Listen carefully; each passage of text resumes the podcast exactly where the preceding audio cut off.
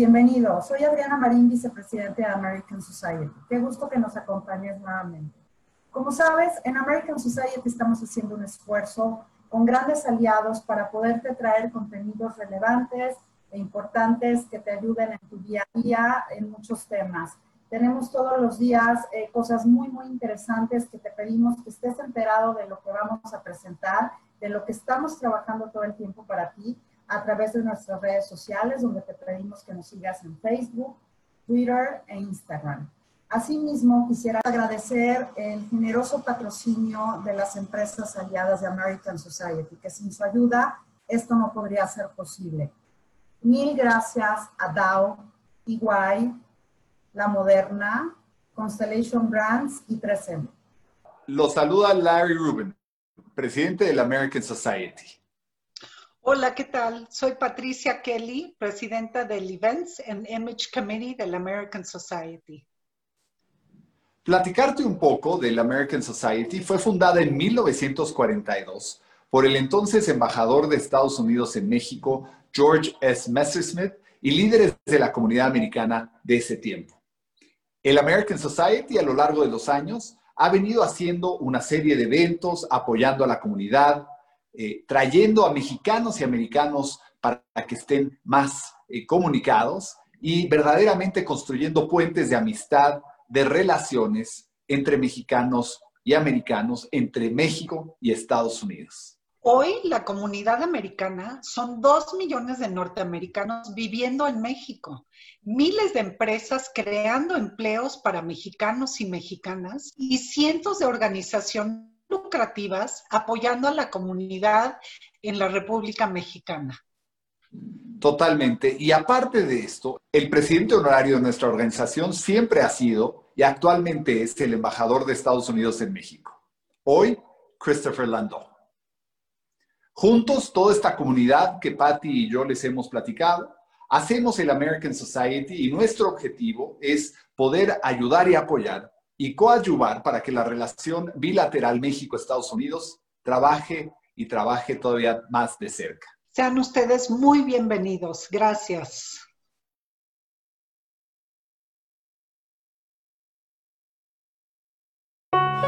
Muchísimas gracias, Adri. Muchísimas gracias, Larry. Muy bienvenidos sean todos a un viernes más de salud con la American Society. Yo soy Lizzy Peña y me da mucho gusto volver a tener con nosotros a Leandro Chernikov y ahora a Mariana Gil en una conferencia muy interesante que vamos a hablar acerca del manejo del estrés en el sector salud. ¿Cómo están, Leandro y Mariana? Hola, Lisi. Buenos días. Buenos días a todas las personas que nos escuchan, que nos ven y muchísimas gracias una vez más por la invitación. Hola, muy buenos días a todos y sí, muchísimas gracias por invitarnos a este foro.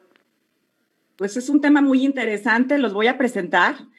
Mariana Gil Veloz estudió medicina, se especializó en infectología pediátrica en el Centro Médico Nacional Siglo XXI, avalada por la UNAM. Y después estudió una maestría en investigación clínica. Cuenta con más de 10 años de práctica médica en instituciones públicas y privadas. Y es profesor titular del curso de pediatría del Hospital Regional de Alta Especialidad del Bajío, donde labora actualmente instructora de Atentamente desde el 2020. Y Leandro Cherdikov es, socio fundador y director académico de investigación en Atentamente, maestro y candidato a doctor en psicología educativa por la Universidad de Wisconsin en Madison. Estudió la licenciatura y maestría en física en la Universidad Nacional Autónoma de México y es profesor investigador de tiempo completo en la Academia de Física de la Universidad Autónoma de la Ciudad de México. Ya lleva 20 años que se dedica a la educación socioemocional eh, y eh, ahorita encabeza la investigación científica de los programas de Atentamente en colaboración con el Centro para las Mentes Saludables de la Universidad de Wisconsin en Madison. Sean muy, muy bienvenidos. Y ahora sí, empezamos definiendo qué es el estrés y cómo se manifiesta. Gracias, Lisi. Em, les si me lo permite, me gustaría, tenemos preparados eh, algunas eh, diapositivas para eh, apoyarnos en ellas y después ir intercalando entre las diapositivas y el diálogo. Entonces les voy a compartir un momentito mi pantalla. ¿Ya están viendo mi pantalla? Perfecto.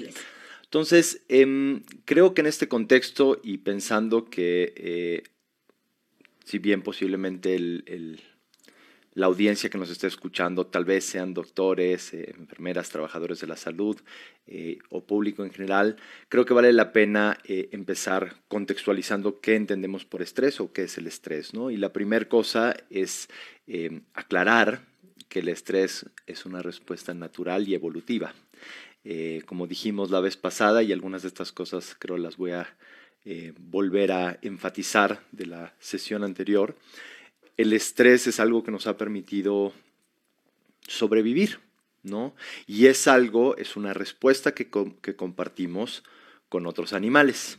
¿no? Eso es una de las cosas que distingue al estrés, por ejemplo, de otras, de las emociones. El estrés no necesariamente se considera como una emoción. Y básicamente, en este caso, como vimos la vez pasada, eh, la persona, o bueno, la persona, la componente que está estresada aquí, en esta imagen, es el cervatillo o el, la ciervita, ¿no?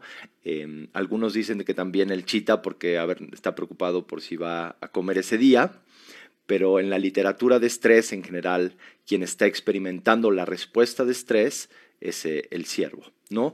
Y esta respuesta que implica em, cambios fisiológicos, que el corazón le late más rápido, que la sangre se va a las extremidades, que eh, temporalmente se cancelan las funciones digestivas y otro tipo de funciones, como por ejemplo aquellas propias del sistema inmune, etcétera, etcétera, le permite al ciervo o a la ciervita, no sabemos el género, eh, sobrevivir, ¿no? Esta respuesta nosotros también la tenemos y, por ejemplo, en una situación de peligro, de crisis, eh, cuando tenemos un accidente, por ejemplo, esta respuesta nos ayuda, nos da mayores posibilidades de supervivencia. Por ejemplo, si estamos en un accidente, eh, nuestros, estamos mucho más como ágiles, despiertos, los sentidos se exacerban eh, y estamos listos o para defendernos o para correr o para movernos rápido. ¿no? Ahora, ¿cuál es el problema con, los seres humanos a diferencia de em, de este ciervo eh, y también podríamos decir de las cebras, y ahorita les voy a decir por qué de las cebras, eh, es que nosotros nos podemos estresar por un chita o un tigre o un león o lo que sea que nos persigue en la cabeza. ¿no? Eh, un neurocientífico muy connotado de Stanford que se llama Robert Sapolsky escribió un libro sobre esto que se llama ¿Por qué las cebras no tienen úlceras? ¿No? Eh, y la razón que las cebras no tienen úlceras es porque al igual que el ciervo, em, cuando a una cebra la persigue un león, cinco minutos después de que la empezó a perseguir, hay solo dos eh, desenlaces de ese evento que le estresa. O se logró escapar y está comiendo pastito tranquila, y ya no hay estrés y está tranquila y puede estar el león a 20 metros y no pasa nada. O el león se la come y bueno, pues también ya descansa en paz, en cuyo caso tampoco hay estrés, ¿no? Ahora, vi que tu carita de que te preocupaste de se comió no, eh, lo siento, pero a veces pasa. Pero ¿qué ocurre en el caso de la cebra? Esta respuesta fisiológica, eh, evolutivamente condicionada, le permite sobrevivir o no, pero se prende y rápidamente se apaga cuando la amenaza se va. En nuestro caso, debido a nuestras eh, funciones cognitivas superiores o más desarrolladas, entonces tenemos la posibilidad de estresarnos por cosas que pasan aquí en la cabeza. ¿sí? Y el problema con esas cosas es que pueden durar muchísimo más tiempo. Es decir, puedes tener, por ejemplo, una preocupación laboral, una preocupación económica, una preocupación familiar, por semanas. Y el problema es que aunque no esté eh, de hecho presente todo el tiempo, en tu cabeza la estás alimentando y eso hace que la mayor parte de los efectos negativos del estrés en seres humanos sean eh, de carácter de hecho psicológico, salvo casos muy particulares cuando, por ejemplo, viven personas que viven en condiciones de violencia extrema, de guerra, de abuso, en cuyo caso sí hay un estresor, eh, uno podría decir, más objetivo, más real. ¿no? La otra cosa que vale la pena eh, platicar acerca del estrés es cómo se define. Y uno de los padres del estudio del estrés desde la perspectiva psicológica, eh, Lazarus, dice, una persona experimenta estrés cuando siente que las demandas exceden los recursos personales y sociales con los que cuenta. Entonces, es bien interesante pensar cuándo nos estresamos, Y nos estresamos cuando hay algo que sentimos que excede las capacidades personales o del equipo o de la familia que tenemos. ¿Sí? Entonces, este balance entre recursos y demandas tiende a ser una cosa bien importante y cuando sentimos que tenemos que no tenemos suficientes recursos para enfrentar una situación, entonces nos estresamos. Por ejemplo, en trabajadores de la salud, cuando siente que no cuenta con los recursos eh, de protección, con el equipo, podría ser en algún caso, aunque no creo que sea la mayoría, por ejemplo, estar eh, capacitado para hacer un procedimiento. Me imagino que esa es una de las cosas que muchas veces, sobre todo a los residentes, puede estresar en los primeros años, que tienes que hacer algo para lo cual no del todo te sientes capacitado y eso que te genera estrés. ¿no? Ahora, em, ¿qué ocurre? Que el estrés, de alguna manera, es como, si me lo permiten, voy a ponerles esta... Eh, cuando estamos estresados, eh, el, cuerpo tiene, los doctores aquí van a saber mucho más que yo, tiene dos sistemas eh, muy importantes, el sistema, parte del sistema autónomo, que es el sistema simpático y parasimpático. El sistema simpático activa y es el que se activa de hecho con la respuesta de estrés y después tenemos el, sistema parasimpático que es el que relaja o descansa al cuerpo, que nos permite regresar a un estado basal. Serían como si fueran el acelerador y el freno de un coche. El sistema simpático es el acelerador, el sistema eh, parasimpático es el freno, que nos permite, por ejemplo, una vez que atendimos una situación compleja o estresante, el sistema parasimpático nos permite descansar, relajarnos, etcétera, etcétera. Ahora, ¿qué ocurre? Que muchos de nosotros, producto de lo que acontece principalmente eh, en nuestro fuero interno, mantenemos el acelerador puesto todo el tiempo.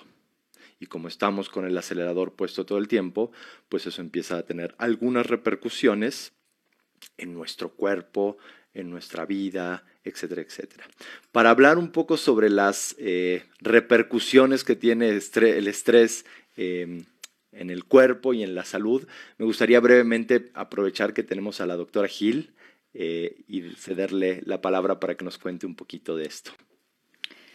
Sí, pues como decía Leandro, estos sistemas de, activación para respuesta del estrés están diseñados para actuar en periodos agudos y cortos. El problema es cuando todo esto eh, se, mantiene activo durante mucho tiempo y entonces lo que sucede de inicio en el cuerpo cuando se activa este sistema simpático es que se, secretan hormonas como la adrenalina, la noradrenalina.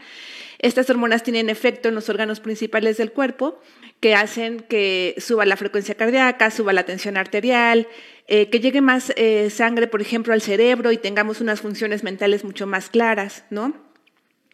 Eh, pero esta redistribución de sangre y esta secreción de hormonas lo que hace también es que sufran algunos órganos, ¿no? O sea, llega más sangre a algunos órganos como el pulmón y el corazón, pero se disminuye el aporte sanguíneo de algunos órganos como es el aparato digestivo.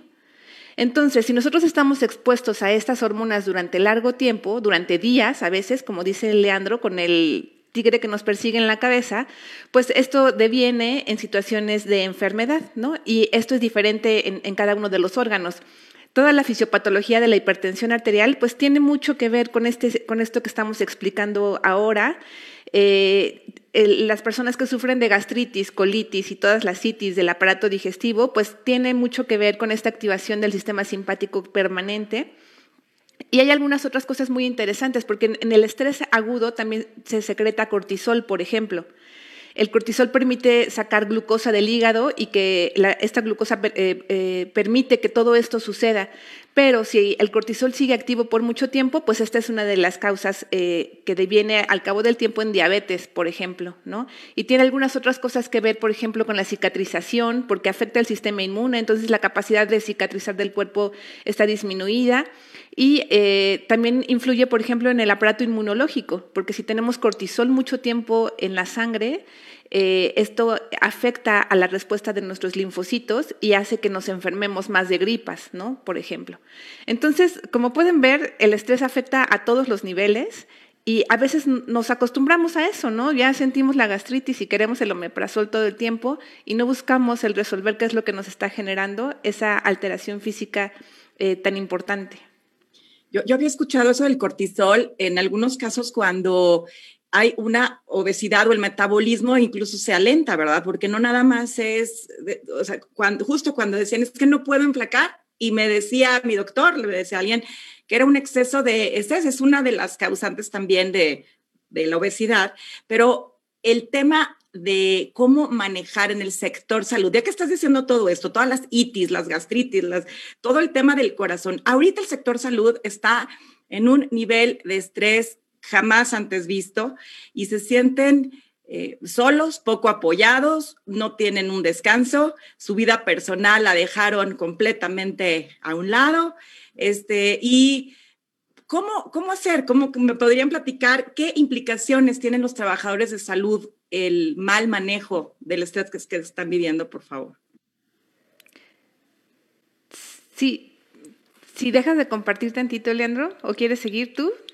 Igual si quieres, Marianita, digo dos cositas sobre los trabajadores de la salud en general y luego ya le dejo a la trabajadora de la salud que, que diga. Son en realidad eh, dos cositas, ¿no? Y tienen que ver con los trabajadores de la salud más como seres humanos eh, y los impactos que puede estar teniendo el estrés y después entrar ya en las... Eh, cosas bien específicas de los trabajadores de la salud y en particular en México. ¿no? Entonces, cuando decimos cómo afecta eh, el estrés a los trabajadores de la salud. Creo que pues hay algunas, digamos, efectos en lo emocional y en lo cognitivo, ¿no? Entonces el estrés nos hace más difícil concentrarnos, empezamos a no poder dormir bien, incluso cuando tienes tiempo para dormir, no duermes, es decir, estás con esta sensación como de agitación, de desasosiego, no puedes descansar bien cuando te paras en la mañana, pues te complica, se genera ansiedad, temor, eh, es precursor muchas veces de depresión, eh, experiencias de frustración, de las cuales vamos a hablar eh, un poquito más adelante, ¿no? En términos conductuales, pues tendemos a ser menos productivos porque pues, estamos como agotados, cometemos errores y eso en el sector médico puede ser tener implicaciones pues, de otra magnitud o de otra importancia, eh, nos reportamos enfermos, obviamente porque nos sentimos mal, trato brusco y el, digamos una de las consecuencias normales del estrés excesivo es que se deteriora nuestro ancho de banda emocional y entonces eh, tratamos mal a, o un poquito peor a los pacientes, a nuestros compañeros de trabajo, a nuestros subalternos, ¿no? Se producen a veces de independencia de la personalidad, mucho más irritabilidad, llanto, mucho más consumo de eh, tabaco, alcohol y algunas otras eh, drogas que eh, a veces incluso en el sector médico hay más acceso a algún cierto tipo de, cosas. Y algo bien importante eh, en general, pero en particular en el ámbito médico, es que el estrés deteriora nuestras relaciones interpersonales.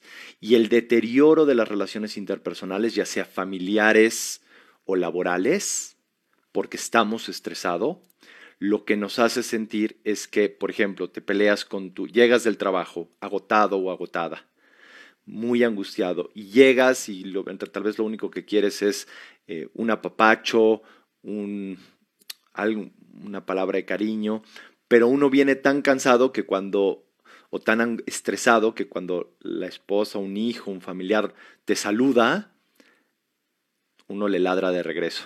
Y entonces la persona que tenía una buena disposición dice, ay, ya se puso y se tensa la situación familiar, nos, tal vez nos peleamos o hay un malestar, y eso nos lo llevamos al trabajo.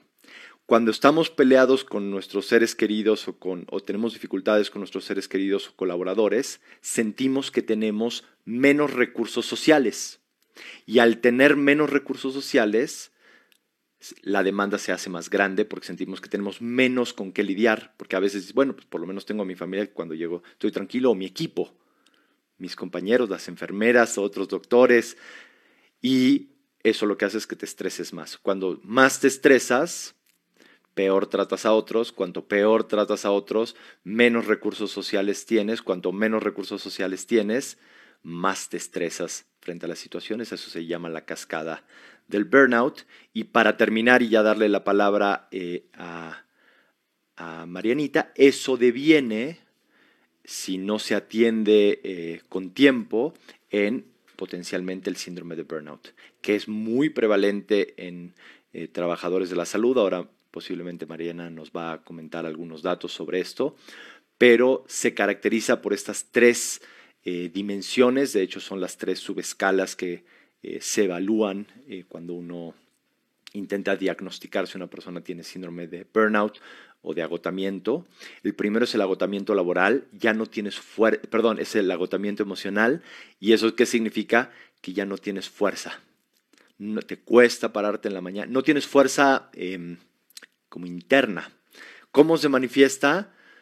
No quieres pararte en la mañana, no quieres ir a trabajar, em, y sobre todo hay una sensación como de estar al límite, como ya no querer, yo, me, yo no, no, soy doctor, pero es como, como ya decir no puedo un problema más, una dificultad más. Y, y claro, los trabajadores de la salud que su como motivo de vida de alguna manera es ayudar, como que hay un exhaustamiento, ¿no? Y que te llama tal vez alguien de tu familia y te dice, oye, ¿puedes pasar por un litro de leche a la tiendita?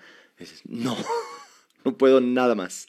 Esa es la primera, como agotamiento emocional. La segunda es falta de eficacia y propósito. Eso es que empiezas a sentir que no eres bueno en tu trabajo, que no estás logrando nada, que no avanzas, que no importa cuánta gente, por ejemplo, en este caso, no importa cuánta gente atiendas, no va a parar nunca y que entonces ya tú como que pierdes sentido y se te desdibuja el propósito o la razón más íntima por la cual estabas haciendo las cosas. Y el último que en trabajadores de la salud es particularmente delicado, es la despersonalización. Tienes tal agotamiento interno y tal sentido de falta de propósito y de que no eres bueno, que no estás haciendo las cosas o que no logras lo que quieres lograr, que te distancias, es como si pusieras una especie de, de pared o como de coraza o como si de repente las personas se volvieran como distantes como si fueran de alguna manera como objetos. Entonces ese tal vez interés que podemos ver en, estos grandes trabajadores de la salud, en doctores, en enfermeras, en doctoras, en, incluso en personal administrativo, que hay esta cualidad de atención, de se desdibuja, se pierde y se deteriora mucho la atención al paciente y las relaciones interpersonales. Entonces, eso es como lo general y ahora me gustaría tal vez que Marianita nos cuente algunas cosas ya mucho más específicas eh, sobre eh, estas situaciones en trabajadores de la salud y cómo se ven. Si quieres, ya dejo de compartir. Sí, pues como bien decías, Lisi, o sea, el, problema es, es grave y, bueno, les, les quiero eh, enseñar algunos números eh, esta, esta, prevalencia que les, que les reporto aquí de, de, burnout en profesionales de la salud eh, del 67%, en el, eh, esto es, está, estuvo publicado en el 2018 como parte de una revisión sistemática. Esto quiere decir que se compilaron todos los estudios en el mundo que se han hecho que hablaban de prevalencia sobre de burnout en profesionales de la salud y en ese estudio grande se reporta el 67%. ¿Qué tan mal estamos con la pandemia? No sabemos todavía. Hay que esperar a que se publiquen eh, los estudios en los próximos meses y, años, tal vez, como para saber qué tan mal nos pusimos en comparación en cómo estábamos. Pero bueno, que el 67% de los profesionales tengan burnout es altísimo. Nosotros en algunos cursos que hemos dado y hemos hecho evaluaciones de inicio, hemos encontrado que el 90% de los profesionales de la salud tienen al menos un componente alterado ¿no? El 90% en pandemia. Entonces, bueno, sabemos que las cosas se van a ver peores en los estudios que se publiquen recientemente. Y, bueno, eh, eh, nosotros vemos que en los profesionales de la salud esto del burnout se viene gestando desde que somos residentes, desde que somos estudiantes.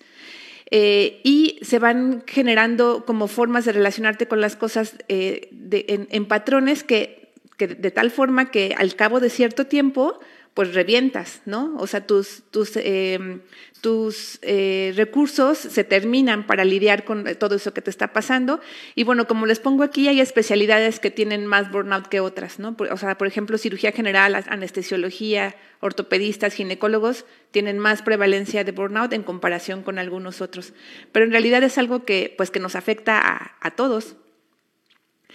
Y como decía Leandro, e, esto ya lo, lo, habló él, pero me gustaría decir un poco esto, porque las cosas de verdad están muy graves en, en, esta área. Eh, porque no solo tenemos burnout, se, se, ha demostrado una asociación del 15% entre personas que tienen burnout, pero además tienen depresión. Eh, el, aumento de, de, sus, de, sus, de, sustancias es alto entre las personas que tienen estas dos características.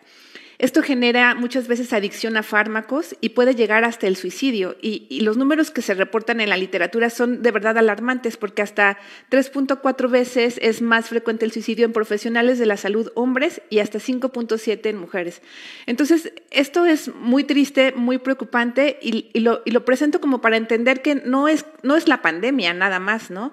O sea, como profesionales de la salud tenemos problema con el manejo del estrés desde antes y obviamente con las circunstancias que estamos viviendo viviendo ahora. O sea, nuestros compañeros de trabajo están muriendo, los pacientes se están muriendo, en la calle nos agreden, eh, la gente tiene como poca conciencia. En los hospitales a veces los, la organización no está como muy clara, ¿no? Entonces, todo esto abona a que tengamos más estrés, más burnout, más depresión. Entonces, bueno, nos parece a nosotros como asociación, como atentamente urgente la atención de, este grupo de la salud que ahorita nos está ayudando tanto o estamos ayudando tanto y que además tenemos un problema pues muy, muy grave, ¿no? Entonces, yo dejaría ahorita para no hablar ya tanto de cosas tristes que, que pues que sabemos que existen y más bien enfocarnos en qué es lo que podemos hacer para solucionar esto. Eh, invitaría a Leandro a platicarnos un poquito del programa que tenemos en Atentamente para atender esto. Gracias, Marita. Lisi, ¿alguna cosa te vi ahí como... Mm? Con ganas de preguntar. Sí. la verdad es que eh, platicas un panorama, eh, pues la verdad sí, muy tétrico, muy triste. Desde antes veíamos cómo los estudiantes, desde la residencia o el internado, eh, pues para pertenecer, para poder tener esos horarios, creo que son 36 horas por 12 o por 24, no sé, pero era un momento en el que se había querido un poco mejorar las condiciones laborales de los médicos desde el principio. No sé si eso va a cambiar o no, pero ahorita viene a exponenciar con la pandemia todos los, los problemas. ¿Cuáles, o sea, cómo se puede potencializar estas duras condiciones laborales que padecen? ¿Qué es lo que podría hacer el, el director de un hospital? el jefe de guardias, el todo, ¿hay alguna solución como hoy por hoy que pudieras comentar? Pues es un problema muy complejo que, requiere atención como por muchos frentes, ¿no? O sea, atentamente lo que propone es abonar, aumentar los recursos eh, de las personas como individuos, pero indudablemente necesitamos estructuras eh, educativas eh, con más conciencia, y necesitamos también organizaciones con más conciencia, ¿no? Entonces, pues yo, creo que podemos abordar esto por varios frentes, pero bueno, creo que también va a ser una transformación que se va a venir dando lentamente, ¿no? Porque estamos así porque hemos generado esto desde muchos años atrás, ¿no? o sea, es, muy clásico decir entre nosotros, pues si yo aguanté, ¿por qué tú no vas a aguantar? ¿No? O sea, si yo aguantaba sin dormir tres días, ¿por qué tú no? ¿Por qué si yo aguantaba ocho días sin salir del hospital, tú no? Entonces hay que romper muchos paradigmas y, eso me lo, me lo, enfrento yo como profesora de, de, recursos humanos. A veces yo propongo algunas cosas que me parecen más humanas y hay mucha gente que está en contra y que, y que piensa que no es lo correcto. ¿no?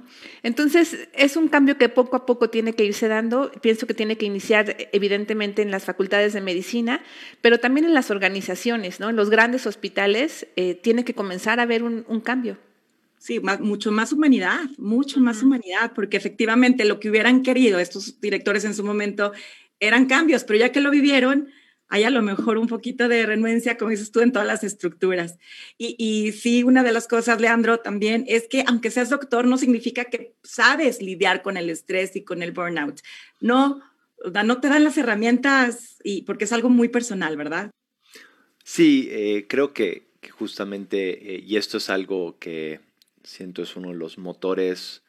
Yo conozco a, Mariana hace muchos años y hemos hablado de estos temas, eh, pues desde un lugar muy, muy, tal vez personal, ¿no? Que es que justamente uno como ser humano y en particular como, como médico, como enfermera, si bien recibe una formación profesional profundísima y completa en un montón de cosas, hay un como hueco en esa formación que tiene que ver justamente con cómo gestionar eh, las emociones, las relaciones, el estrés, que son una dimensión como súper importante del quehacer eh, del trabajador de la salud en general, pero no hay, me parece, que yo sepa, en la eh, carrera de medicina, seguro hay muchas materias que tienen que ver con qué pasa en el cuerpo, farmacología, patología 1, patología 2, patología 3, eh, pero no creo que haya una carrera que se llame gestión del estrés, las emociones y las relaciones. ¿no? Siendo esto una parte bien, bien, bien importante ¿no? del quehacer. Em, y bueno, pues eso obviamente tiene eh, ciertas implicaciones. Creo que en términos, por ejemplo, em, si nos estuviera escuchando alguien eh, del alguien que esté dirigiendo o llevando un hospital y que se esté enfrentando a las infinitas complejidades que esta pandemia debe estar teniendo, que exceden lo que yo me parece puedo entender, dado, dado esos roles, y eh, reconoce que hay un problema de deterioro por estrés, un deterioro emocional, un desgaste importante en las personas, creo que eh, es importante saber qué sabemos, de qué funciona, o sea, qué se puede hacer en estas situaciones, ¿no? O sea, es eh, el estudio del, estrés en organizaciones, del estrés y el desgaste eh, o el burnout en trabajadores de la salud es algo que ha estado bien, muy bien estudiado y esencialmente hay dos o tres avenidas para lidiar con esta, ¿no? Creo que la más importante, como decía Mariana tiene que ver con ir generando un cambio de cultura eh, y un montón de cosas que tomarán muchísimo más tiempo. Pero cuando ya tenemos un problema, entonces hay como dos avenidas. Una es, eh, se llaman intervenciones primarias, que es cambiar las condiciones que hacen que las personas se estresen. ¿No? Entonces, en este caso significaría, significaría quita la pandemia y pues ya, con eso nos desestresamos todos. O eh, logra que la gente pueda descansar periodos muy, muy largos, que tengan tiempos de recuperación muy satisfactorios, eh, que tengan todo el equipo en todo momento, y, eh, que los horarios sean muy, muy cuidados, etcétera, etcétera. ¿no? Entonces, cambiar los estresores externos, las cosas que estresan a las personas, es una avenida y de hecho hay ciertas intervenciones que ayudan a eso.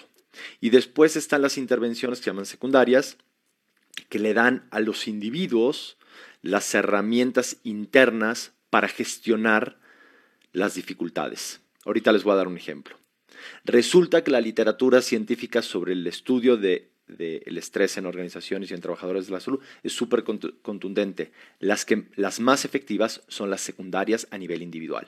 Eso que significa darle las herramientas al individuo para que pueda mejor gestionar eh, las situaciones.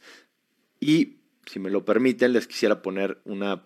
Eh, una eh. Compartir mi pantalla para, esto lo hicimos la vez pasada, Lizzy, te voy a pedir si me vuelves a ayudar, pero eh, por si hay gente que no nos vio la vez pasada, ¿no? Y va, para ilustrar este punto, ¿no?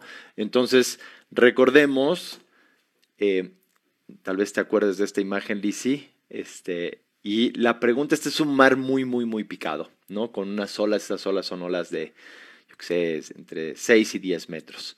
Y entonces la pregunta es, ¿cómo te sentirías en este caso tú, Lizzy, si te aventamos allá dentro de, del mar, eh, donde está más revuelto, ¿no? Por el centro más o menos. Claro, bueno, apanicada, ya eh, completamente desvalida, desahuciada, todo. Te sientes exacto. ya no y posiblemente, Exacto. ¿Y qué experimentarías muy posiblemente?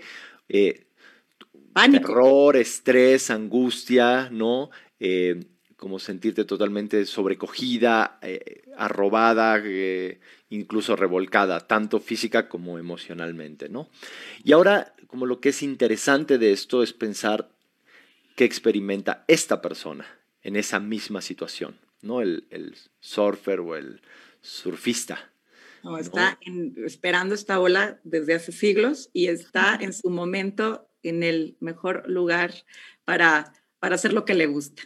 Exactamente también tal vez experimente un poquito de estrés. De hecho, ese poquito de estrés es el que lo va a mantener lo que se llama la eh, región de rendimiento óptimo, porque está despierto, está atento, pero lo está disfrutando, está tranquilo, ¿no? De alguna manera, o tranquilo o pleno, tal vez podríamos decir, sería una palabra más adecuada. Y la pregunta es, ¿qué es lo, ¿cuál es la diferencia entre nosotros y el surfista? ¿No? ¿Qué dirías, Lizzie? La diferencia es el conocimiento, es el manejo de la técnica, es la seguridad personal de que, de que he estado entrenado para eso, para vivirlo, para hacerlo. Exactamente. Entonces, ¿qué estamos diciendo? La, la, diferencia entre el surfista y nosotros, en este caso, en esta situación, es que el surfista cuenta con las habilidades, con las competencias, con el entrenamiento para poder navegar o transitar esta situación de manera satisfactoria y agradable y positiva. ¿no? Ahora, una manera de intentar resolver el problema, por ejemplo, de que uno se sienta mal allá adentro, es decir, que se terminen las olas. Terminemos las olas. Que no haya ya marejadas. Eso es lo que intentan hacer las eh, intervenciones primarias, es decir, cambiar el entorno para que no te estreses. Ahora, en la este condición... quitar el COVID, quitar la pandemia y que esto ya llegue la vacuna para todos. Es como una... Y entonces se, se achata el mar y hasta el que no sabe nadar está tranquilo. Pero ¿qué ocurre? Digamos, cuando no sabemos nadar, estás intranquilo hasta por olitas. ¿Se entiende? Y claro, cuando viene una olota como lo que tenemos ahora, que no es una olota, es un tsunami de, de más de un año, bueno, pues hay que hay que aguantar. Y eso que implica que incluso para el surfista tal vez a veces se canse, pero es diferente. ¿Sí? Entonces, las intervenciones y el trabajo que hacemos en Atentamente tiene que ver específicamente y más en trabajadores de la salud con brindarle al trabajador de la salud las herramientas internas para poder mejor gestionar el estrés, sus emociones y las relaciones interpersonales considerando que si hacemos eso, la persona va a sentir que tiene más recursos internos y más recursos sociales. ¿Por qué? Porque sus relaciones interpersonales van a estar mejor. Y en esa medida se disminuye el estrés y entonces los recursos cognitivos, afectivos de la persona para trabajar, para hacer lo que tiene que hacer y en este caso para atender las demandas de salud tan infinitamente complejas que estamos viviendo, se ponen al servicio de lo que la persona quería hacer. Es decir, eh, nosotros hemos trabajado a estas alturas ya con miles de trabajadores de la salud y al unísono, todos lo que quieren es ayudar. O sea, esa es su vocación, cuidar a otros. ¿Cuál es el problema? Que cuando uno, cuando los recursos internos ya están tan deteriorados, pues se, se disminuye esa esa capacidad. Y entonces, esencialmente los programas de, Atentamente eh, que hemos desarrollado específicamente para trabajadores de la salud, buscan justamente desarrollar estas competencias, que aparte son competencias o habilidades que podemos desarrollar durante toda la vida, que podemos desarrollar como adultos y que son algunas de las herramientas o estrategias que tienen más respaldo científico de que efectivamente funcionan para estas cosas, ¿no? Hay mucho, hay mucho, como, eh, hay mucho que se que hay por ahí, más ahorita, eh, nosotros, creo, con esta mirada científica, eh, intentamos solamente ofrecer aquellas herramientas que han mostrado ser sistemáticamente validadas como herramientas efectivas para la gestión del estrés y las emociones en entornos laborales, ¿no? Y en particular en trabajadores de la Bien. Y Mariana, por ejemplo, eh, todo eso que dice Leandro ya, está aplicado, ya tienen eh, varios cursos dados. Eh, ¿Me podrías platicar cuáles han sido los resultados? ¿Qué es lo que has visto de niveles de estrés a nivel de una ansiedad, de casi creo que de suicidio? ¿Has notado los cambios al, al reducirse esa ansiedad? Sí, la verdad es que los resultados que tenemos son, son muy, muy buenos. El último curso que dimos fue para 600 trabajadores de la salud, lo dimos más o menos entre octubre y, diciembre. Y tengo aquí algunas, algunas gráficas muy, muy interesantes que seguro les, les van a parecer interesantes. Entonces, aquí les, les mostramos en, en la primera barra eh, cómo estaban las personas antes de comenzar el curso y en la segunda, la evaluación que se hace al terminar el curso. ¿no? Entonces, esta es una escala que evalúa estrés y entonces vemos como eh, 6%, de las personas tenían estrés alto y este baja al 2% después del curso y el, estrés bajo se aumenta de 46 a 67%, ¿no? Y la diferencia entre ambos pues nos da eh, este delta de 0.65 que es bastante bueno y Leandro puede hablar un poco más de, estas cuestiones eh, de evaluación.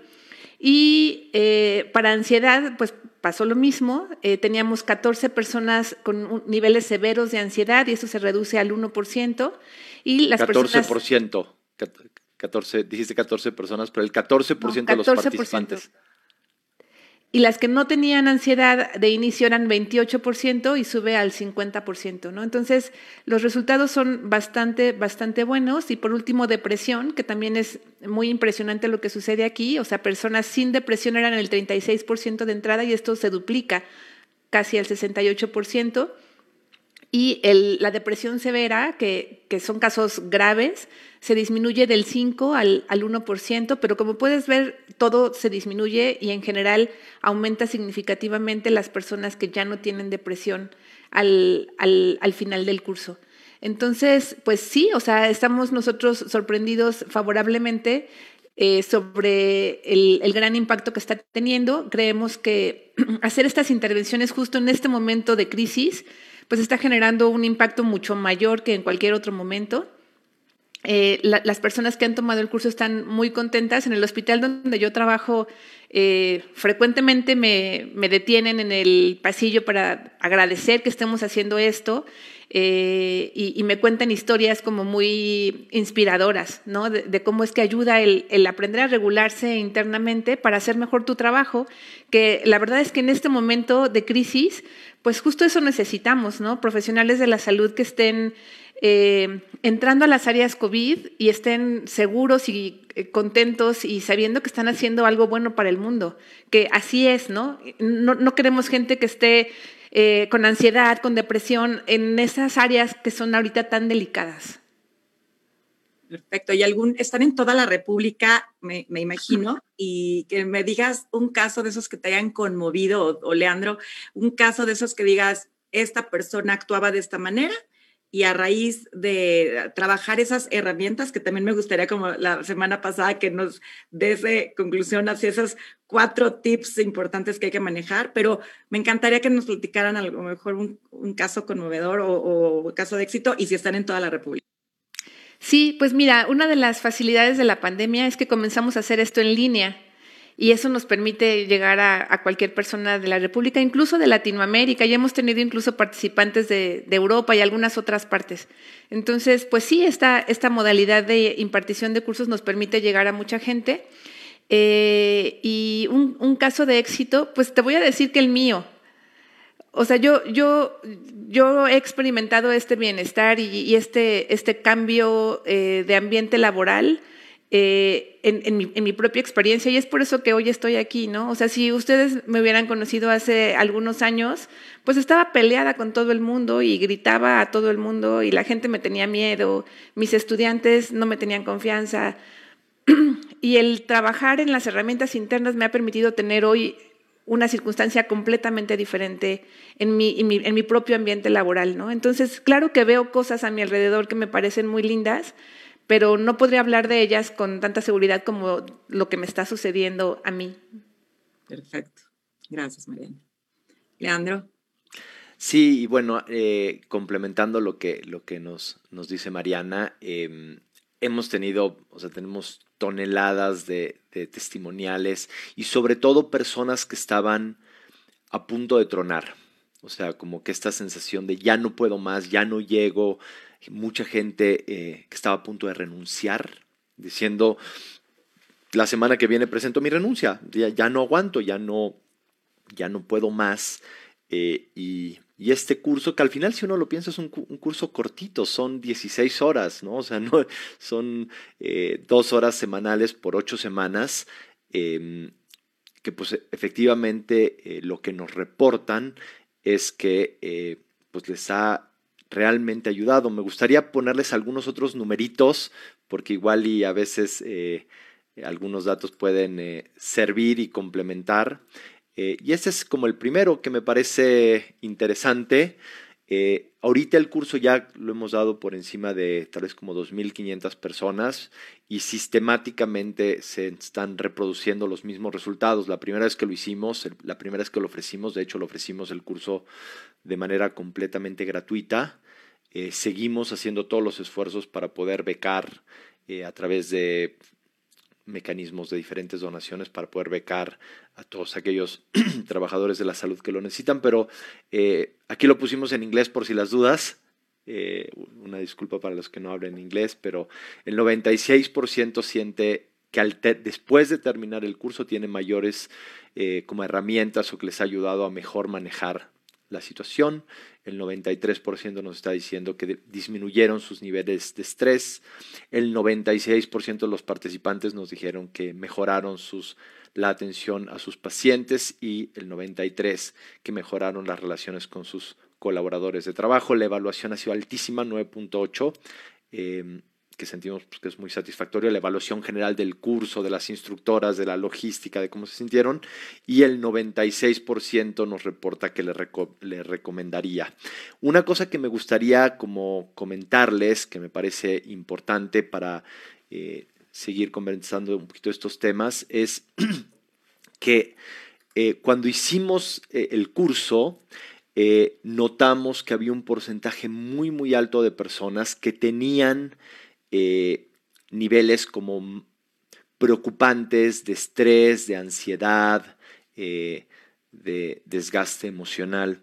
Y para esas personas, es decir, para las personas que más lo necesitaban, eh, no sé si se acuerdan los resultados anteriores, pero los cambios fueron aún más significativos, ¿no? Entonces pasamos de tener, yo que sé, un 11% de personas que tenían nivel alto de estrés a un 1%. Eso significa que disminuyó 10 eh, veces. Es una, o sea, si uno lo piensa en términos de cuánta gente salió de ese lugar, eh, pues estamos hablando de números muy, muy grandes y logramos bajar de tener eh, más o menos un 72% de personas que tenían niveles o altos o moderados de estrés a tener 30, 29%, ¿no? 71% ya están en un estado eh, completamente manejable, ¿no?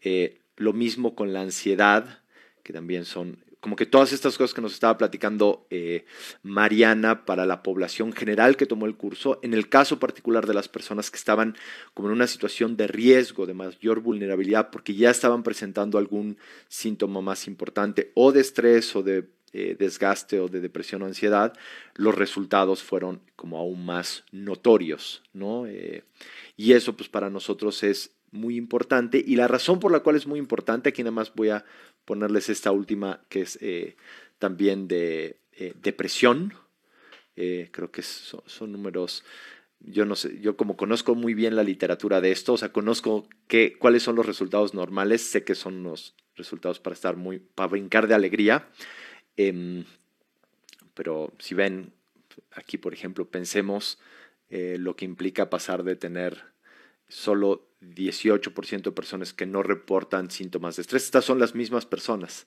a 68%, perdón, de depresión, ¿no? Em, y la depresión no es bonita, me parece, para nadie que la experimenta. Em, entonces, una de las cosas que, pensamos, y, lo hemos platicado mucho con el equipo, con Mariana, es que de alguna manera ahorita con todo esto de la pandemia, pues siempre estamos pensando en la inmunización, ¿no? En las vacunas.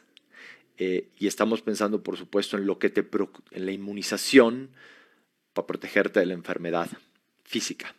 Pero también hay una inmunización mental, una inmunización que implica cómo me protejo mental, psicológica y emocionalmente para poder eh, transitar esta situación difícil que aparte pues se, se atisba que todavía nos va a durar un ratito y, vienen con ella las consecuencias sociales, económicas, eh, pues con las cuales todos me parece que también estamos lidiando. No solo estamos lidiando con tener o estar nosotros enfermos o tener un familiar enfermo, sino, por ejemplo, con las preocupaciones económicas, el aislamiento y todas estas cosas tienen repercusiones eh, muy importantes en nuestros estados mentales y emocionales. Y entonces, para nosotros, eh, estos cursos que damos, y en particular este curso que damos que se llama Stress Toolbox Salud, es nuestra manera de ofrecer una inmunización, ¿sí? como una vacuna de protección. Y lo que hemos visto es que al igual que, em, que la vacuna primero se los damos a las poblaciones de mayor riesgo, a las poblaciones más vulnerables, o en este caso eh, la gente que está en la primera línea librando la batalla, en este caso los trabajadores de la salud, pues de la misma manera sentimos que esta inmunización eh, psicológica o emocional, como la quieran llamar, también eh, vale la pena pensarla de esta manera, no dársela a los trabajadores de la salud y también a todas las personas que estén con niveles más altos que los ponen en una situación de riesgo, ¿no? sé si estás con niveles eh, altos o severos de depresión o de ansiedad o de estrés o de desgaste emocional, sabemos que esta intervención, este curso te va a ayudar mucho y te puede bajar esos niveles. Y si estás más o menos bien, qué bueno, pues te pones tu, te pones la vacuna antes de... Eh, claro. ¿Y cuándo sería su siguiente curso y por qué? Eh, y si también podrían entrar a lo mejor esposas de doctores, hijos de doctores, eh, y si también, o sea, otro, otro sector de la población como, como esa terrible ansiedad que están sufriendo los niños en las escuelas públicas y privadas, que, también, digo, yo sé que ahorita estamos enfocados en sector salud, pero también mencionar si tienen un área para maestros de la educación, para directores, porque se viene una, después de la pandemia, es, va a ser una ola de, de, salud mental sumamente frágil y se viene se viene duro. Entonces, si me, pudieran decir cuándo es su siguiente curso y si también pueden entrar familiares de los doctores al curso o solo ellos, o no nada más doctores, enfermeras, camilleros y demás, más aparte los niños y adolescentes que están ahorita sufriendo cantidad de depresión y ansiedad por las situaciones personales. Sí, si quieres, eh, te cuento un poquito de lo, como lo general y después tal vez le, doy la palabra a Mariana para que nos cuente algunas cosas específicas. Nos quedan como cuatro minutitos. Perfecto. Entonces, brevemente, eh, los cursos, efectivamente tenemos y damos eh, cursos para trabajadores de la salud, pero también para el público en general. Y también muy en particularmente en Atentamente trabajamos con educadores y educadoras, por supuesto, y con niños, con niños de todas las edades, adolescentes, y ahora en particular estamos eh, dando muchos cursos para educadores y empezamos a dar ahora, porque hubo mucho interés, eh, una modalidad, una adaptación de este curso que se llama el Stress Toolbox para adolescentes. Eh, los adolescentes son una población que está resintiendo muy fuertemente los efectos de la pandemia y entonces tenemos como cursos también que hemos desarrollado y que estamos dando en colaboración con diferentes instituciones para trabajar con adolescentes. En términos de tu pregunta de si eh, pueden ser eh, las esposas, las familias, los hijos, aquí tenemos como dos eh, canales. nosotros como asociación civil todo el tiempo estamos buscando fondos para poder becar a los trabajadores de la salud.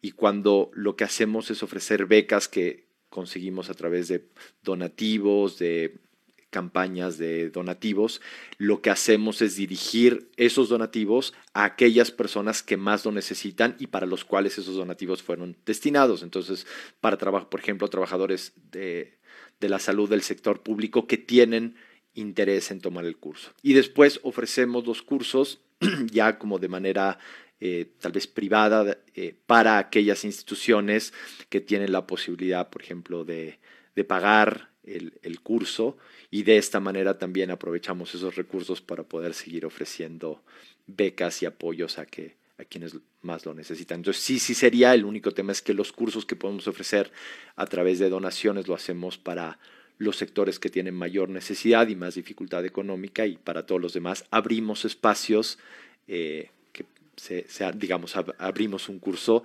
y le doy la palabra a Marianita, perdón, para... Sí, pues miren, justo eh, ahondando un poco en eso que dice Leandro, eh, nos, estamos esforzando en conseguir donativos para seguir dando este curso eh, al sector público de manera gratuita. Entonces, bueno, trabajamos con Global Giving, que es una asociación internacional de fondeo, y eh, entre el 8 y el 18 de marzo, eh, Global Giving nos va a dar el 50% de las donaciones que tengamos de hasta 50 dólares, ¿no? Entonces, si por ahí nos está escuchando alguien que quisiera ayudar a este sector eh, que ahorita le estamos pasando bastante mal, agenden entre el 8 y el, el 12 de marzo pueden hacer su donación y les aseguramos que va a ser de mucho, de mucho beneficio para, para este sector, ¿no? Que estamos ahorita eh, sufriendo un poco. Y eh, pues bueno, yo aquí dejo mi, correo electrónico por si alguien tiene alguna duda, quisiera preguntar algo, pedir informes, lo, que fuere, eh, puedo yo atenderlo de, de, forma personal. Por supuesto. De veras, muchísimas gracias. Ahí nada más un, estamos, tenemos un comentario del público también que decía que no sabe qué significa, a qué se refieren con prevalencia. lo mencionaron en alguna tú, Mariana.